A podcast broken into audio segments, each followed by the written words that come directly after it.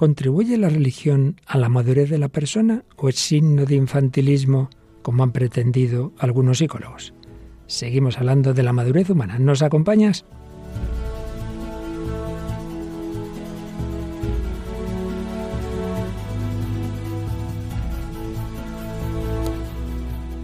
El hombre de hoy y Dios, con el padre Luis Fernando de Prada.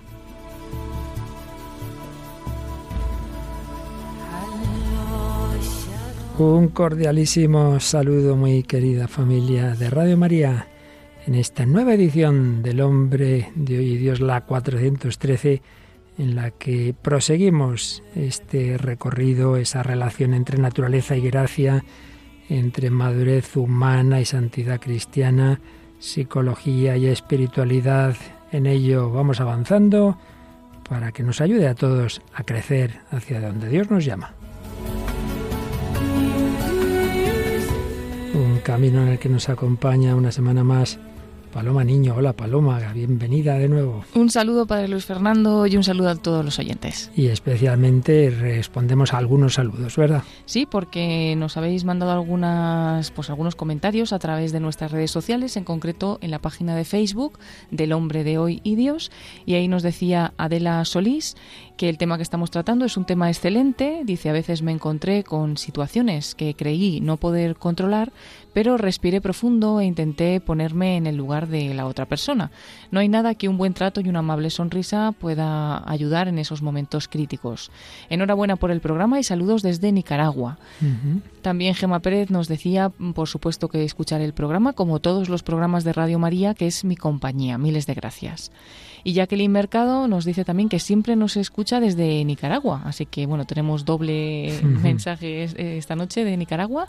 Y luego, pues recordar que hemos puesto una publicación también para recordar a los oyentes que todos los programas se pueden escuchar en Spotify, además de nuestro propio podcast en la página web de Radio María, pero de, ahora también están en Spotify, en esta aplicación que muchas personas usan. Y pues también nos decía por ahí Cabanesua, por ejemplo, que era una excelente noticia y teníamos varios comentarios más. Sí, a mí también me ha llegado muchas personas muy contentas de que todo, todo, no solo este programa, todos los programas que se suben al podcast de Radio María también están desde hace ya semanas en Spotify. Cuantos más medios para difundir esta buena noticia a través de las ondas de Radio María, pues mejor, claro. Bueno, pues es lo que vamos a seguir haciendo hoy en el quinto programa que dedicamos a esto de la madurez. Eh, vamos avanzando en este terreno, luego retomaremos el hilo, pero vamos a recordar algunos elementos de nuestro programa de hoy. Paloma nos traes una canción de un famoso cantante con una evolución en su vida y en su musicología también. Sí, eh, estamos hablando de Melendi, que ya lo hemos traído a algunos otros programas, y escucharemos una canción que está prácticamente recién sacada del horno. Vamos, como dialogamos con el hombre moderno, pues mejor imposible. el súper contemporáneo, vamos. mucho, mucho, y es Likes y cicatrices. Uy, qué interesante. Bueno, también es reciente el testimonio de Patrick ¿o sí? ¿no es así? Sí, es un irlandés y nos ha contado muy recientemente su, su testimonio y hoy hablaremos de él. Y ya un poquitos más años, pero no demasiados, la película que ya el día pasado empezábamos a comentar, Diarios de la calle. Luego recordamos sus datos. Para terminar con otro grupo que también de vez en cuando viene a darnos ese toque final de música cristiana Ain Karen. Pues vamos adelante con esta edición 413 del Hombre de Hoy y Dios.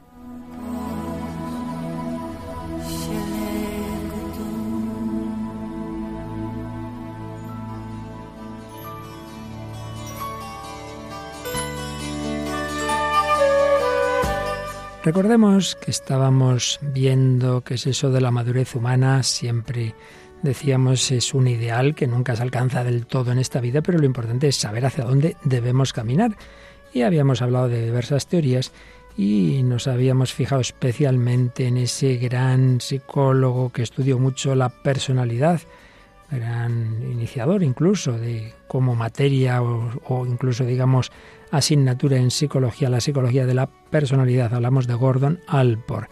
Él recogía diversas teorías y nos eh, proponía unos criterios que él consideraba eh, importantes para esa madurez a la que hay que irse acercando. El sexto de los cuales, ahí estábamos, era una filosofía unificadora de la vida, que no tengamos mm, parte de nuestra vida que va por acá, otra parte por allá, otra por allá, como, como aspectos mm, totalmente desconectados, como compartimentos estancos, sino una unidad. Y a ese respecto, esa unidad viene de un valor supremo. Y él mismo nos citaba, en este sentido, un famoso estudio de Edward Spranger, otro psicólogo, que hablaba de seis grandes formas de enfocar la vida según cuál es su valor supremo. Y es lo que estábamos viendo, esos seis enfoques. El del teórico, esa persona cuyo ideal, cuyo interés predominante es intelectual, es la verdad. El económico, en el sentido del que busca lo que es útil. En tercer lugar, el esteta, que busca lo que es bello, el valor del arte. En cuarto lugar, el social, la persona que ante todo busca el amor por la gente, ayudar a los demás, eh, las actividades sociales, que es donde nos habíamos detenido y precisamente en este sentido estábamos hablando del testimonio llevado al cine en la película que comenzamos a comentar y que hoy seguiremos viendo de Diarios de la Calle, testimonio de esa profesora norteamericana que luego volveremos a ella. La persona polarizada por lo social. En quinto lugar, el político, el hombre político que se interesa sobre todo por el poder, no necesariamente en un sentido negativo de, soberbia, prepotencia, ¿no? Sino puede ser, bueno, el poder para servir a la sociedad, puede ser o puede no ser, pero bueno. Y en sexto lugar, el religioso, que es en lo que hoy nos vamos a detener especialmente. Pues ese grupo de personas que ven como el valor más alto y que unifica su vida, pues precisamente la religión. Bueno, tal como lo expone Spranger y cita Alport, para, para, para ellos el valor supremo del tipo de personas religiosas sería el valor de la unidad. Entendamos, unidad con, unidad con el universo. Dice, es un místico que busca comprender el cosmos en toda su complejidad y de ponerse a sí mismo en relación con la totalidad. Spranger define al hombre religioso como aquel cuya estructura mental está permanentemente dirigida a la creación de la experiencia del valor más alto y satisfactoria en absoluto. Y distinguía al por, y enseguida veremos qué quiere esto decir, místicos inmanentes y místicos trascendentes.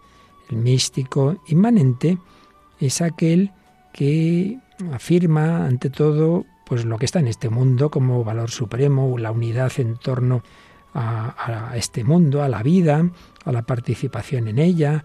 Un Fausto, por ejemplo, con su ardor y su entusiasmo, ve algo divino en cualquier acontecimiento. Por el contrario, el místico trascendente busca de unirse a una realidad que está más allá de este mundo, una realidad más alta, más allá de esta vida.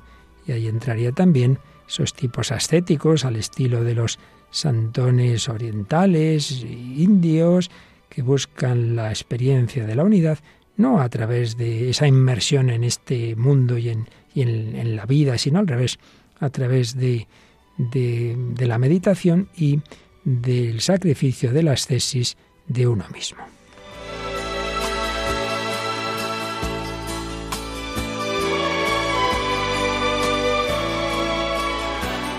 Bien, esto es lo que Alpor recogía de Spranger, esos seis tipos de personas que, más que personas, bueno, son prototipos que no existen puramente, ¿no? Pero bueno, es verdad que, que en esa unificación de la vida pueden darse ante todo esos seis valores. Pero a continuación el propio Alpor, y vamos nosotros a ver qué es lo que decía sobre lo que él llama el sentimiento religioso. En este último tipo de personas nos habla del sentimiento religioso. Digo yo, de entrada, que a mí no me acaba de convencer ni poco ni mucho eh, el que parezca, luego el propio Alport dirá otra cosa, pero la expresión de sentimiento religioso, como si la religión fuera simplemente un sentimiento y no tuviera un componente racional, ya es algo que no es lo más adecuado, porque engloba todo.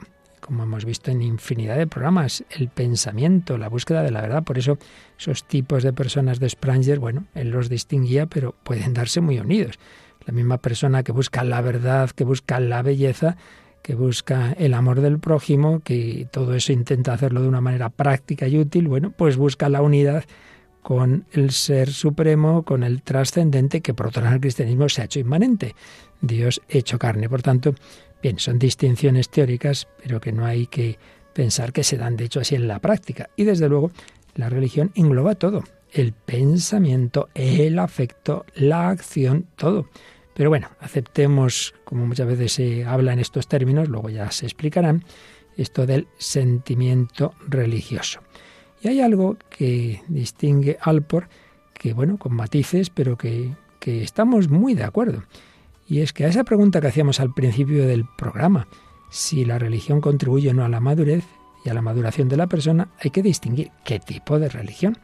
Y en concreto, Alpor distinguía una religiosidad extrínseca, y veremos que en ese caso inmadura, de una religiosidad intrínseca que por el contrario contribuye a la madurez. No se puede hacer, como han hecho tantos, empezando por Freud, una generalización, la religión, todo lo religioso sería algo que nos llevaría al infantilismo y a la neurosis. Pues desde luego muchísimos, la mayoría de psicólogos posteriores a él no han aceptado una simplificación tan, tan rápida. Vamos a ver, ¿qué quiere decir Alpor con esto de la religiosidad extrínseca? Pues habla de que muchas veces son residuos de la infancia, construcciones egocéntricas en las que uno se dirige a Dios o unas determinadas divinidades, porque aquí hablamos en general de muchos tipos de religiones, pero en favor de uno mismo, me interesa rezar para mis intereses, para mis exámenes, para mi trabajo, para mi dinero. El hombre económico que decíamos antes sí puede ser religioso, pero con tal de que Dios esté al servicio de lo mío, de que me bendiga materialmente hablando.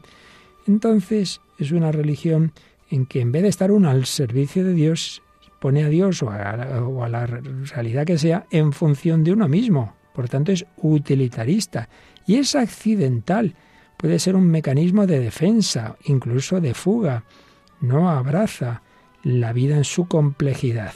Es un valor extrínseco porque simplemente la persona la encuentra útil para sus propios fines inmediatos. También puede ocurrir que sea un valor comunitario, pero que nos define a nuestra nación, a nuestra raza, frente a las demás. Y esto es verdad. En tantas guerras siempre los contendientes, las naciones, todas pensaban, Dios está con nosotros. Bueno, y con los de enfrente no. Entonces una religiosidad extrínseca favorece las exclusiones, los prejuicios, los odios.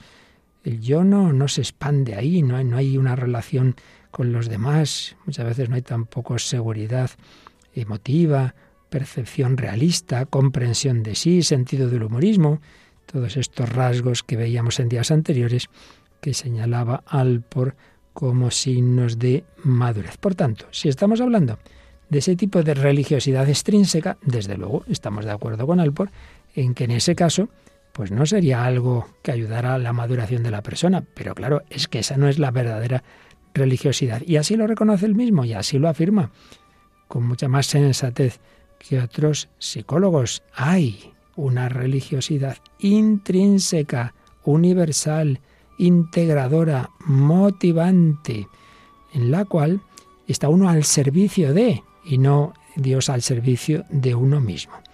es curioso porque hace eh, una relación con ese sentido del humor del que nos había hablado anteriormente. Dice, bueno, el sentido religioso y el sentido del humorismo tienen algo en común. ¿Cuál? ¿Qué, aspecto? Dice solamente una cosa y es que cualquier acontecimiento desagradable lo sitúan en un contexto más amplio. Claro, el sentido del humorismo, pues, o del humor, simplemente diciendo, venga, hay que relativizar esto, que no es para tanto, ya esto, esto que ha ocurrido negativo, míralo en otro contexto, riámonos de nosotros mismos, y en el caso, en el caso del sentido religioso, viéndolo en un contexto mucho más amplio, diciendo, mira, lo que importa a fin de cuentas es lo que nos madura, lo que nos acerca a Dios, lo que nos lleva a la vida eterna. Bueno, se parecen en el aspecto de, poner un elemento concreto en un contexto más amplio. Luego, claro, en el caso de la religión, en el contexto de la coherencia final, de la coherencia final. En cambio, el sentido del humorismo simplemente se ríe de ver la incoherencia de muchos acontecimientos. Y a continuación hablaba Alpor, y aquí ya sí, que corrige lo que podría entenderse mal de la expresión sentimiento religioso, hablaba de cómo la religión implica también un proceso cognoscitivo. Claro que sí, no se excluye ni mucho menos el pensamiento racional. Y además añadía algo muy inteligente, y es que en realidad toda fe, religiosa o no, toda fe, religiosa o no, pues incluye el conocimiento, pero también incluye una, una dimensión de fiarse. Dicho de otra forma, que también el que dice que no tiene fe religiosa tiene otro tipo de fe. Claro que sí, evidentemente porque demuéstreme usted que sus valores son los valores supremos. Científicamente me lo va a demostrar. Y además sabemos que hay ciencias en el sentido amplio de la palabra, como es la historia, que se apoyan en la fe. Solo podemos hablar de lo que ocurrió en lejanos tiempos, bueno, porque nos fiamos de historiadores, porque nos fiamos de documentos, porque nos fiamos, de, en definitiva, de otras personas y nos fiamos del arquitecto que ha hecho esta casa en la que estoy yo ahora mismo y me fío de que esto no se me va a caer encima y me fío de los técnicos constantemente. Tenemos fe humana y me fío de que soy hijo de mis padres sin pedir una prueba de paternidad, etcétera. Por tanto, no se puede tan alegremente como hacen algunos despreciar lo que viene de la fe, porque mira, en fin de cuentas, la fe la usamos para todo y si alguien se casa con otra persona, pues no hace una prueba científica de que eso es lo que tiene que hacer, se fía de la otra persona. Hay una mutua confianza. Todo esto, pues compone unos elementos de una religiosidad intrínseca que es madura o que nos lleva a la maduración de la persona, que abraza todas las cosas. Claro que sí. Por tanto, decía Alpor, que hay que rechazar la opinión de muchos colegas suyos, podemos decir, o de bastantes, según la cual todos los impulsos religiosos de una vida son infantiles, regresivos, mecanismos de evasión, aunque indudablemente existe también eso, existe esa religiosidad extrínseca en la que no vamos a negar que muchas veces ve uno esos signos de inmadurez, pero oiga, no me generalice usted todo, porque eso lo podemos aplicar a cualquier realidad en esta vida. También vale en otros campos que hay mm, aspectos de la vida que se, que se afrontan de una manera muy inmadura. Pero no podemos tampoco aceptar, decía Alpor, que aquellos que creen, y ahí estamos nosotros, desde luego, en una religiosidad institucional ortodoxa con una autoridad, como que eso fuera una infantil sumisión a la autoridad inmadura, de una forma inmadura de, de sumisión. Así lo señalaba Alpor, que no era católico. Muchas personas encuentran que determinadas formas históricas tradicionales de religión son las más adaptadas para ser su guía. Y yo añadiría, y porque pensamos que, que tienen la plenitud de la verdad. Y él mismo decía, eso no tiene por qué ser, ni mucho menos, algo inmaduro, sino reflejo de una concepción de la vida bien escogida, madura y productiva. Por tanto, es la religión bien asumida, bien integrada, de esa manera intrínseca, un factor que contribuía a ese sexto criterio de madurez, que era una filosofía unificadora de la vida, sin ninguna duda, sin ninguna duda. No la única, pero yo, aquí ya lo añado yo, la más completa, porque hay otros factores, sí, el enfoque social que puede dar mucha unidad a la vida, pero siempre hay algo que se le escapa, siempre sobre todo la muerte y el más allá. Tú puedes decir, bueno, yo trabajo para que aquí la gente tenga haya más justicia, por ayudar a los más necesitados, sí, y cómo ayudas al que se, se te ha muerto, al joven inocente que ha sido atropellado. Ahí faltan respuestas, ¿verdad? Solamente nos la da el sentido religioso. Bueno, seguiremos hablando de todo ello, pero creo que ya tenemos un punto de partida muy interesante de cómo uno de los criterios fundamentales de madurez, concepción unificadora de la vida, nos lo aporta una religiosidad intrínseca, bien asumida, integradora de todos los aspectos de la personalidad humana. De todo ello En otros programas, si Dios quiere, hablaremos más.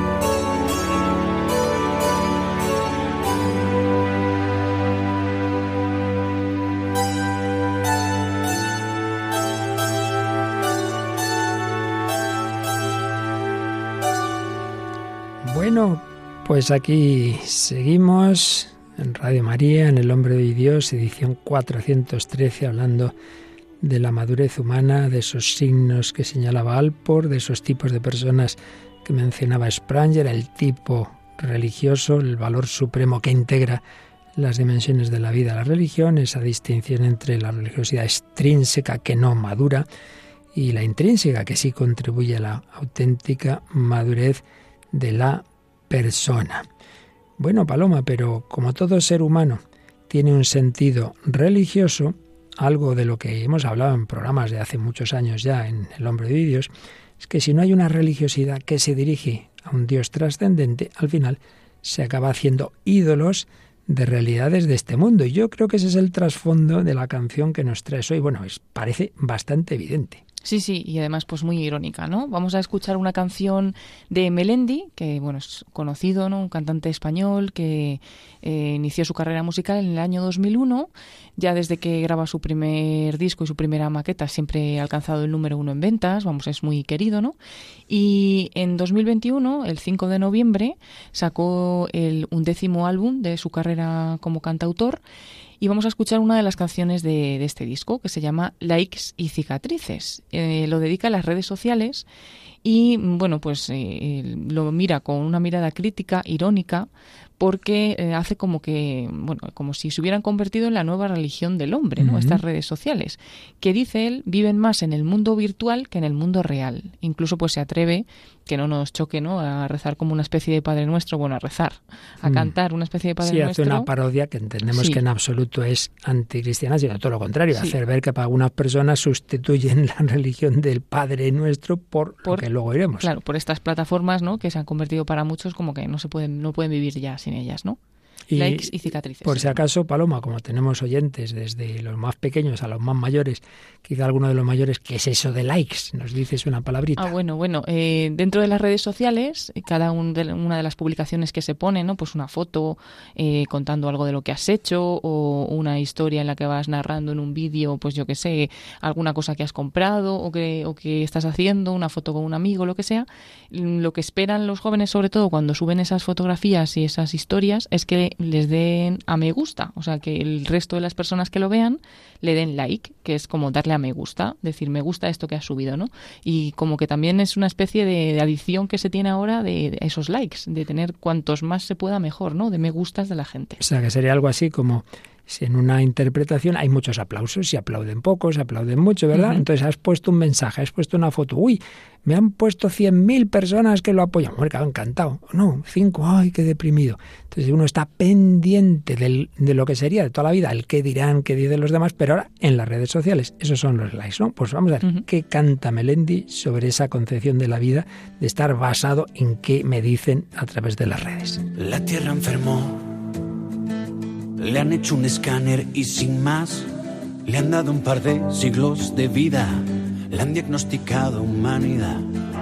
Manda terremotos y pandemias porque intenta hacer reflexionar a 7 billones de bacterias que están enganchadas a Instagram. Y mientras tanto las fake news vienen y van y dicen que este virus es made in Taiwan. Métete en Twitter y dime qué piensas tú pregúntate si te importa. Likes y cicatrices, va sonando el blues de la religión de los youtubers, de la comunión de las fake news, de esos sin raíces. Hay alguien ahí que más da que insultes o critiques Me da igual lo que piensas de mí, tú solo deja un like.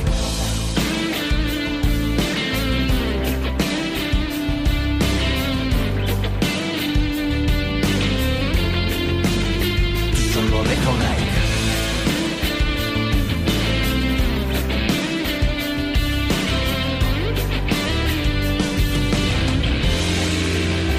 Y aquí va una foto de mi desayuno, bien continental, pa' que tu café de máquina te siente mal. Y aprieta el brazo contra el bazo y sonríe bien natural. Que no se note lo que aprietes, así, así bien casual. Ya no soy un cantautor, solo sigo la tendencia. Porque el que me da la pasta dice que el arte es audiencia. Y que sin dembow ya no existe el flow. ¿Quién soy yo para contradecir al gurú? Métete en Twitter y dime qué piensas tú. Y pregúntate si te importa. Likes y cicatrices, va sonando el blues de la religión de los youtubers, de la comunión de las fake news, de esos sin raíces. Hay alguien ahí que más da que insultes o critiques, me da igual lo que piensas de mí, tú solo deja un like. Y no es que sea apático o que no me importe el cambio climático, pero es que hoy una celebrity colgó un TikTok y ahora estoy en shock porque no hay stop. Bienvenidos todos al velorio. Vamos a rezarle juntos a la Virgen del Santo Envoltorio, porque quién soy yo desde mi escritorio. Cuando mi gurú me dice que un vale más que cinco años de conservatorio. Oremos, like nuestro, que estás en la nube santificado sea YouTube. Venga a nosotros tu algoritmo y hágase a buen ritmo, tanto en suscriptores como en el engagement. Perdona nuestros dislikes como también perdonamos los de nuestros haters. Danos el millón de likes, no nos dejes caer en el strike. Más líbranos, más líbranos del like nuestro. Estás en la nube, santificado sea YouTube. Like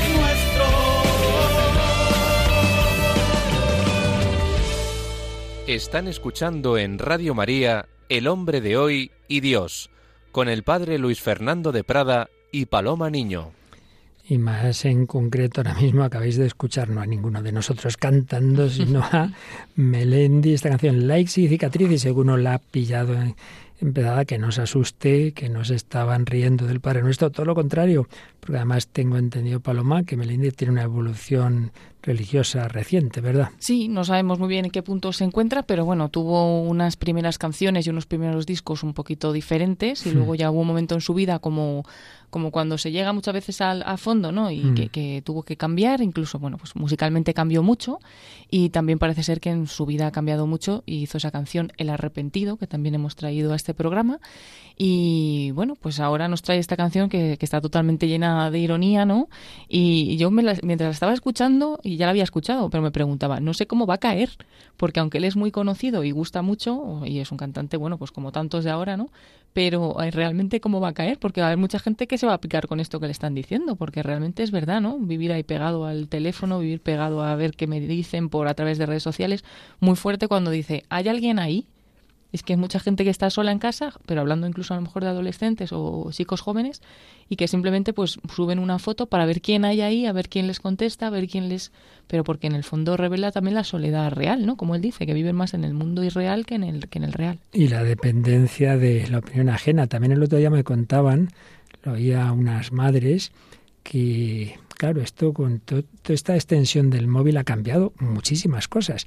Yo supongo, Paloma, que cuando tú de más jovencita te ibas a comprar ropa, ibas con tu madre y le preguntabas qué, qué opinaba. Bueno, es que ahora la madre me contaba el otro día una, oye hija, que llevas 20 minutos, es que aún no me han respondido todas mis amigas a la foto que les he mandado en el probador de qué tal me sienta esto. Ya, ya, ya. Madre mía. Claro, O sea, es un poco esto, que se ha llegado a, a necesitar el- la opinión de todos, y un poco de todos, pero porque esa va a ser la opinión que luego realmente, pues yo qué sé, que si todas mis amigas me dicen que sí, pues será que está bien, ¿no? Al final también hay poca confianza en la opinión de uno mismo, ¿no?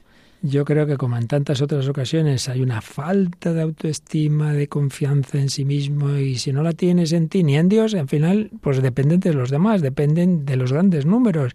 Entonces lo que digan mis amigas, que haya muchos likes y ese es mi, mi agobio y si hay alguien y, y, y también otra cosa que estoy oyendo últimamente y viendo es que estas nuevas generaciones prefieren el mensajito a la llamada, como que cuesta hablar con una persona y no te digo ya no más allá del mensaje del móvil sino del teléfono sino cara a cara no como miedo como miedo a encontrarme con una persona.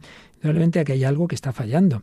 Esa religión de los youtubers y mira tú piensa lo que quieras de mí pero déjame el like. Yo vivo de, de, de ser aplaudido por los demás. Y luego también muy fuerte cuando dice, bueno, ya el arte depende de, de quien te paga y ahí lo que sigue la tendencia porque lo que importa es la audiencia. Sí, sí, sí, tremendo. ¿Y, y cómo llama? Bueno, llama a las personas, dice 7 billones de bacterias enganchadas a Instagram, dice Melendi, va fuerte.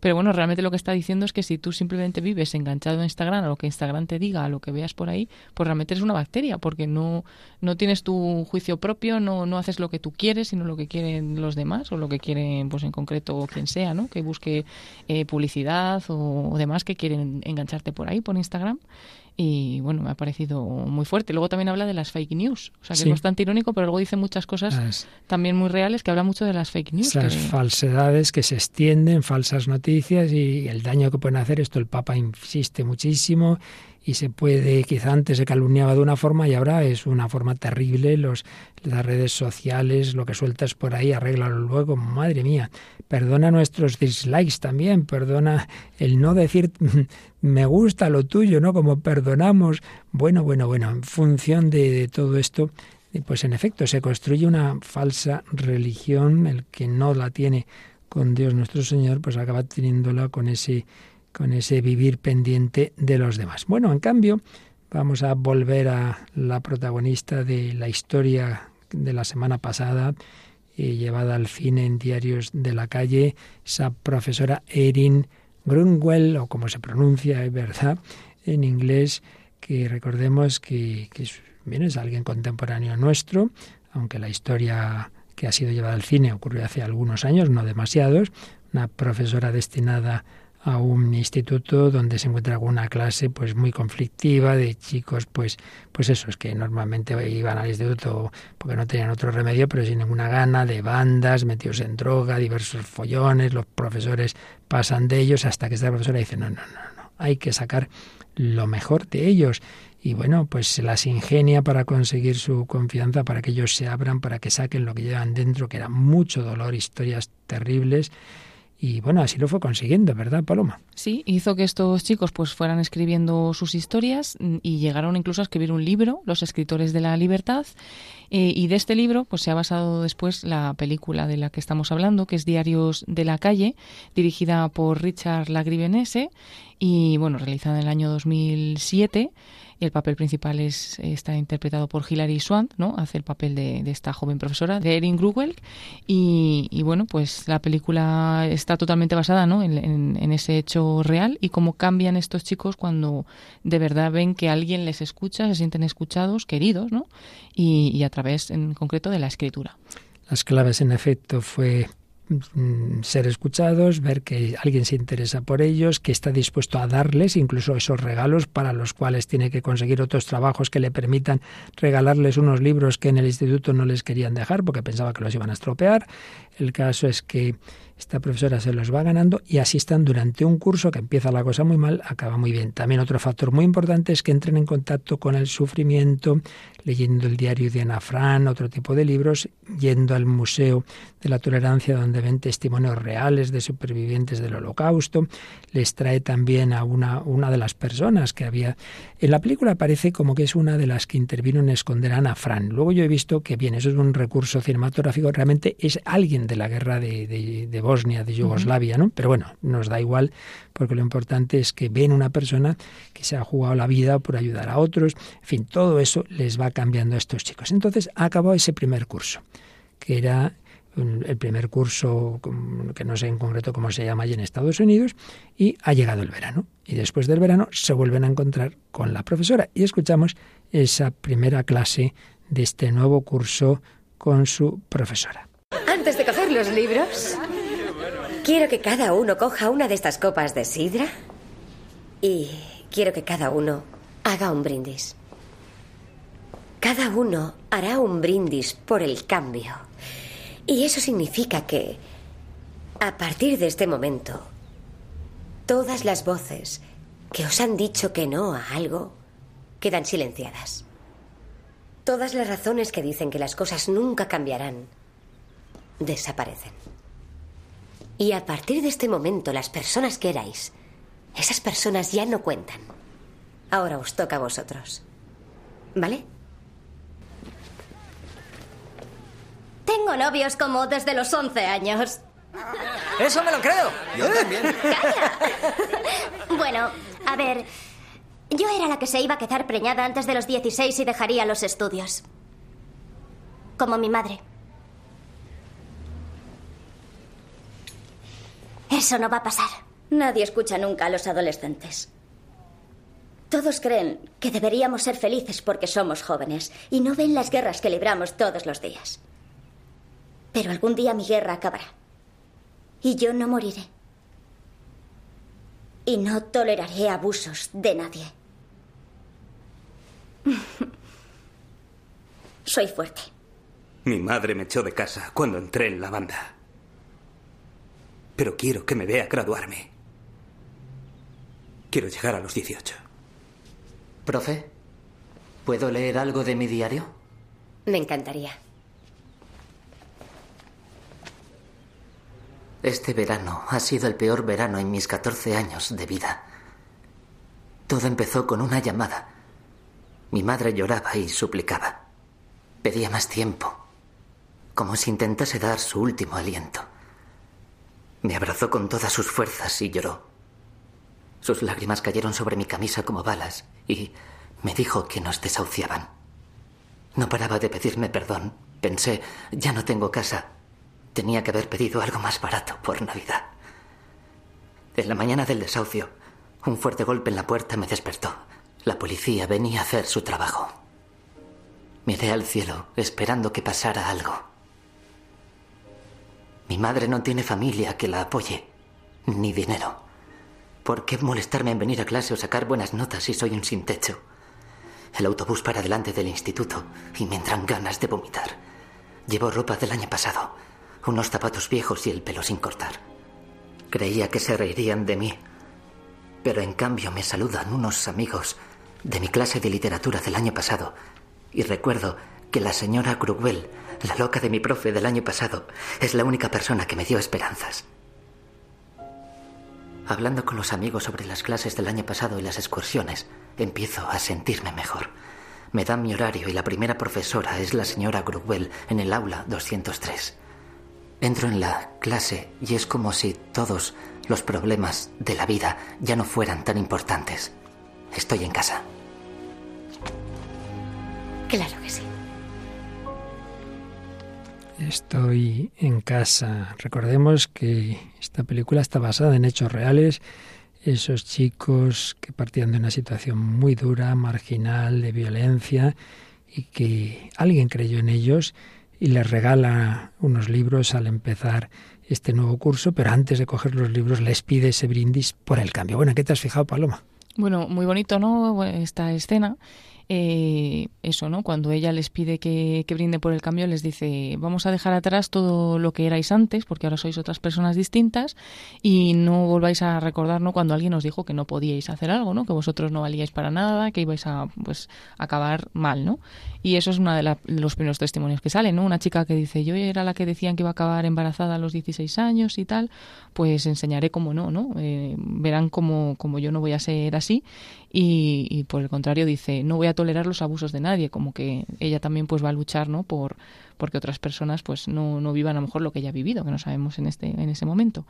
Y bueno luego muy bonito el testimonio final no de este chico que, que bueno parece que no tiene ningún motivo para vivir ni mucho menos para ir a clase ir al instituto y aprender y demás pero dice cuando tuve esta clase con la con la señorita Gruwell pues eh, tuvo esperanza, ¿no? Entonces es que es, al final lo que ella les dio, les dio a estos chicos que parece que no tenían nada que esperar en la vida, pues el poder tener una esperanza en el futuro y, sobre todo pues eso, que una persona que estaba ahí para en ese momento escucharles y ayudarles a, seguir adelante. La única persona que me dio esperanzas, que generó por otro lado en esa clase que antes era cada uno a lo suyo, incluso peleándose constantemente entre ellos, que al revés se ayudaran, se saludaran y por ello llegando triste a ese encuentro con sus eh, compañeros y profesor al revés. Ha relativizado el problema, lo ha visto en una perspectiva más amplia y bueno, está con más ánimo, con más esperanza. Bueno, pues esta profesora es claramente un ejemplo de alguien cuyo valor supremo, el amor al prójimo, concretado en estos alumnos, pues le dio unidad a su vida. Ya veremos, mm, quizá hoy no de tiempo, sino el próximo día, que hay algo que no estaba del todo integrado en su vida, pero indudablemente es muy de alabar este aspecto. Y antes de seguir, Paloma, si hemos oído a la profesora brindar por el cambio, pues nos gusta traer testimonios de cambio y no solo en ese sentido más humano, más de ser capaz de estudiar, sino también en todo el sentido trascendente de la vida. ¿De quién nos hablas hoy? Pues hoy vamos a contar el testimonio de Patrick Osí, eh, como siempre hemos sacado este testimonio de religión en libertad. Y bueno, ya en concreto esta entrevista, este testimonio lo ha contado Patrick en Cambio de Agujas, un programa de HM Televisión del Hogar de la Madre. Y bueno, pues Patrick Osí se educó en una familia irlandesa de siete hermanos dice que su madre era muy devota y que siempre estaba rezando, pero que su padre pues no practicaba, ¿no? Dice, siempre fui muy curioso con las cosas del Señor, pero durante mi juventud la fe era la última cosa en la que, en la que pensaba. Cuenta pues eso, que tenía continuos problemas en el colegio y eso deterioró la relación que él tenía con su padre. Dejó la escuela a los 14 años y el último día cuando subió al coche, pues ya su padre no sabía lo que hacer con él, ¿no? Y le preguntó que si quería trabajar. Patrick, que conocía bien el negocio de mecánica de su familia, pues le dijo que sí. Y en ese momento cuenta nuestra relación cambió, se hizo muy fuerte y mi padre dejó de tener la preocupación que le causaba mi mal comportamiento en, en la escuela. A los 20 años conoció a una chica, Rebeca, eh, juntos tuvieron un hijo, Adam, y pues el niño tenía un mes de vida cuando tuvieron un fuerte accidente de tráfico. Rebeca eh, murió en el accidente y él salió ileso, ¿no? Al salir del hospital, pues estaba tan destrozado que directamente se fue a casa de su padre y se ahorcó en las escaleras. Le dijeron incluso que cuando le encontraron, pues estaba prácticamente que estaba muerto, vamos. Y cuando llegó la ambulancia, le conectaron al soporte vital y así permaneció una semana. Decían que aunque viviese sin estar enchufado, es decir, saliese de ese estado, ¿no?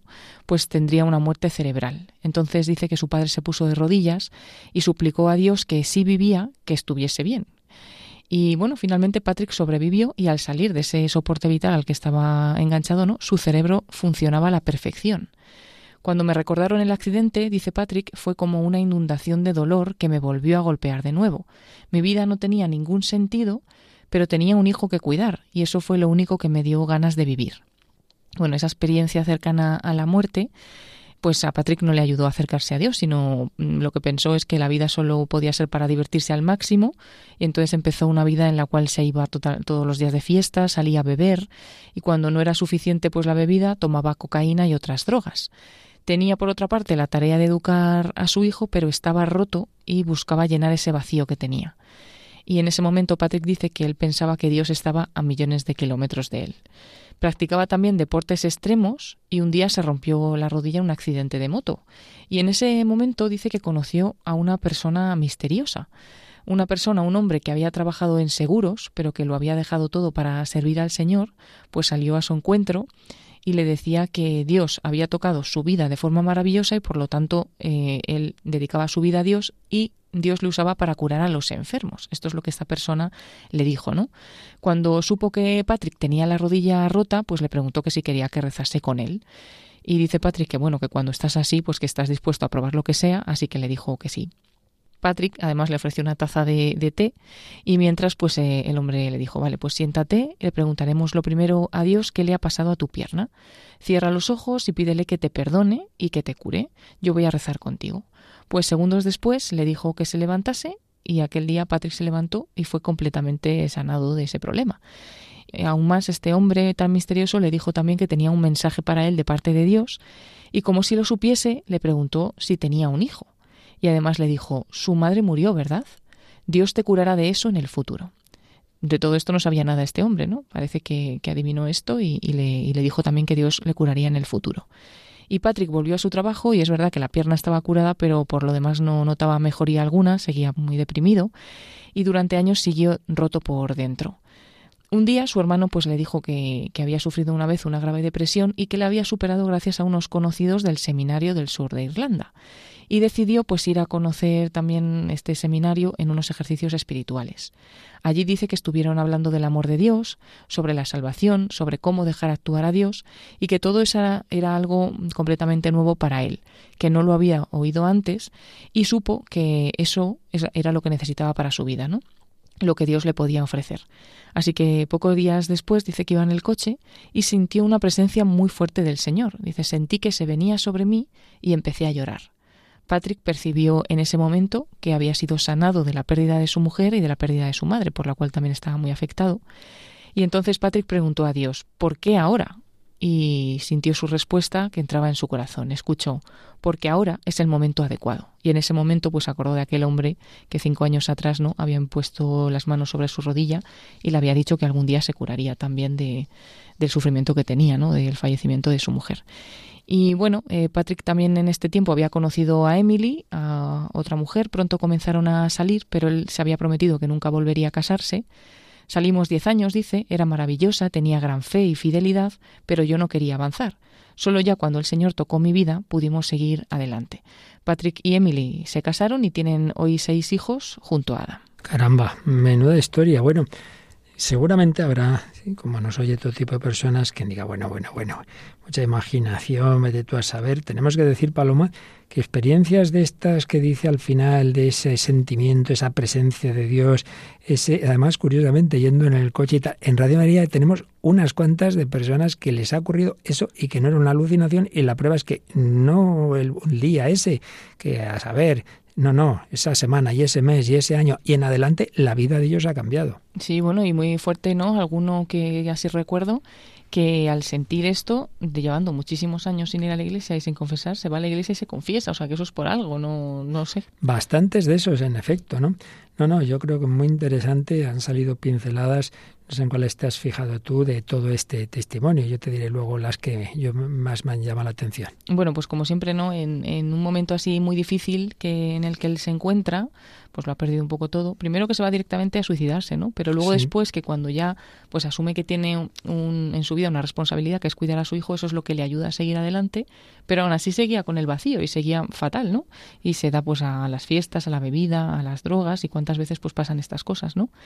Y, y nada, y luego pues realmente impresiona, ¿no? Que se encuentra a este, a este señor que realmente parece ser que también pues Dios había hecho con él algún milagro, vamos a llamarlo milagro, pero bueno, que había, había estado presente en su vida y se dedica a ayudar a los demás y pues en ese momento reza con él, ¿no?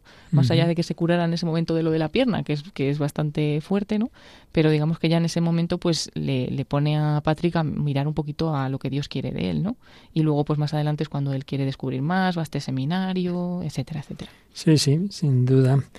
Yo, sin entrar a juzgar, porque no, tampoco conocemos el caso de cerca, digamos lo extraordinario de esas intervenciones, de ese personaje, pues no entramos. Pero lo que sí que está claro es, uno, cuando una persona todo lo basa en lo de aquí y de repente lo pierde, lo normal es esa reacción o el suicidio o al menos una depresión muy fuerte, porque si todo aquello en que te apoyabas se te ha hundido, como ante ese dolor su padre rezó con fe, sería un primer milagro, ¿eh? que, que no quedó con esa muerte cerebral cómo ese dolor puede llevar a, a madurar o puede llevar a lo contrario, al principio, pues al vacío que decías tú, a ese intentarlo llenar con, con droga, con alcohol, aunque por otro lado, el haber tenido ese hijo le dio sentido a su vida. Y ahí vemos ese aspecto social que dio sentido a la vida de Erin Grongle, pues como algo de eso hay ahí. Pero claro, no bastaba, no bastaba. Y ahí entran pues esas intervenciones especiales de Dios a través de esa persona, permitiendo el mal, permitiendo ese otro accidente, esa rodilla estropeada, esa acción de Dios hasta ese anuncio en unos ejercicios espirituales, oír lo que no había oído nunca y sobre todo al final ya puedes oír cosas que es la gracia de Dios. ¿Y por qué ahora? ¿Y por qué no antes? ¿Por qué Saulo se convierte cuando se convierte y André Frosar y no antes cuando Dios lo llama? Eso ya el Señor sabrá, porque ahora es el momento adecuado. Y quien se hubiera podido morir en ese intento de suicidio, hoy casado con seis hijos, además de aquel primero que había tenido con esa chica que moría en aquel accidente. Los caminos del Señor siempre son misteriosos pero amorosísimos, lo entendamos o no, que casi nunca lo entendemos. En el momento, hay que mirar desde adelante hacia atrás en nuestra vida, entonces uno va entendiendo cosas según van pasando y no te digo ya, pues si Dios quiere por su misericordia, desde el cielo, pues entenderemos tantas cosas que aquí nos han desconcertado. Bueno, pues es lo que vamos a pedir al Señor en esta última canción, que las palabras del Señor, esas palabras de vida, sean palabras que alimenten nuestra vida, palabras que nos lleven a la vida eterna, palabras que unifiquen toda nuestra vida, sentido religioso profundo, inmanente, intrínseco en ese sentido global, que no sea solo eh, para que Dios me cure ahora, que, que no está mal que lo pidamos, sino para que yo me entregue al Señor. Pues terminamos con esta canción Palabras de Vida del grupo Ainkarem. Cuando se hace oscuro en torno a mí, cuando me hallo al borde del camino, cuando nada veo y nada siento, ayúdame a vivir de fe. Solo tu Señor tienes palabras de vida eterna.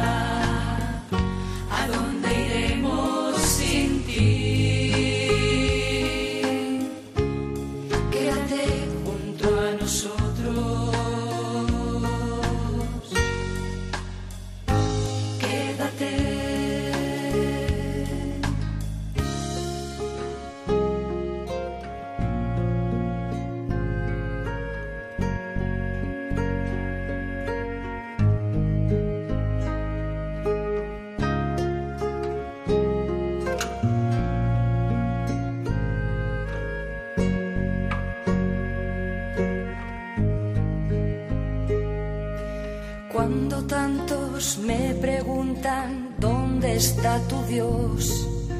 Cuando tantos me aseguran que estás muerto, que yo te recuerde, oh Dios de mi alegría, sosténme tú y viviré. Solo tu Señor tienes palabras de vida eterna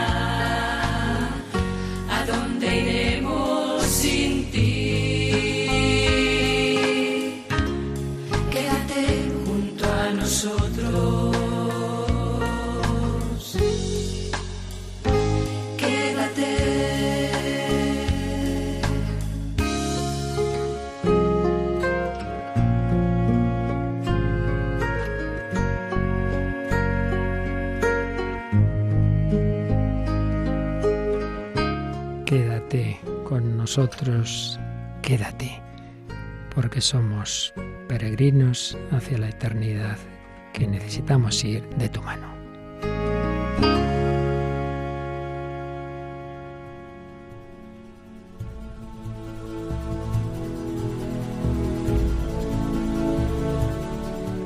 Los misterios de la vida de cada uno. Hemos sido el misterio de la vida de Patrick así cómo todo pudo acabar en aquel intento de suicidio tras la muerte de su primera mujer, pero cómo se encontró con el Señor que nos busca a cada uno, también a ti, querido oyente, también a mí.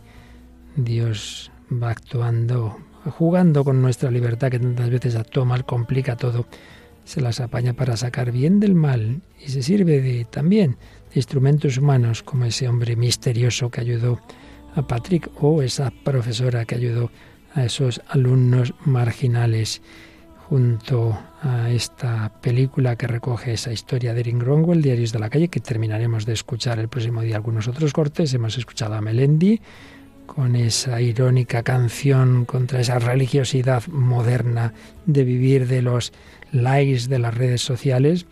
Ese testimonio que acabamos de recordar, esta otra canción de Ainkarem y bueno, esos criterios de madurez de Alpor aplicados a la religión y seguiremos con ello y ya viendo pues la relación entre la madurez humana y la madurez cristiana en el próximo programa. Pero hasta entonces esperamos vuestros comentarios. Podéis volver a escuchar este programa y los anteriores en varios sitios también. Sí, pueden volver a escuchar los programas tanto en la página web www.radiomaria.es, ahí buscáis la sección de podcast y por el orden alfabético El hombre de hoy y Dios aparecen todos los programas, o como también pues decíamos al comenzar el programa en Spotify, que ya están también todos los programas de El hombre de hoy y Dios y todos los programas de, Radio María. Y para hacernos vuestros comentarios, pues a través del correo electrónico El hombre de hoy y Dios arroba radiomaria.es o a través de la página de Facebook con el mismo nombre del programa, El hombre de hoy y Dios. Y si el mundo y la historia es una especie de sinfonía que dirige Dios nuestro Señor, jugando con que a veces desafinamos, pero que Él intenta, a pesar de todo, pues jugando con nuestra libertad y con su amor y su omnipotencia y su misericordia, que todo al final salga lo mejor posible, bueno, pues algo de esto es lo que viene a continuación en el siguiente programa de Radio María España, ¿verdad? Sí, en la Biblia en partitura, que estará pues ya preparado el Padre José Luis Simón la Biblia en partitura, mm, también a través de la música. Dios nos habla. Con ellos dejamos Paloma Niño y un servidor, Padre Luis Fernando de Prada, deseando que vuestra travesía, vuestra peregrinación hacia el corazón de Dios, desde ese corazón humano que está llamado a ir madurando también con disgustos y problemas y sufrimientos, pero siempre, como veíamos en la película, con esperanza. Radio María, la radio de la Virgen, la radio que nos da la gran esperanza.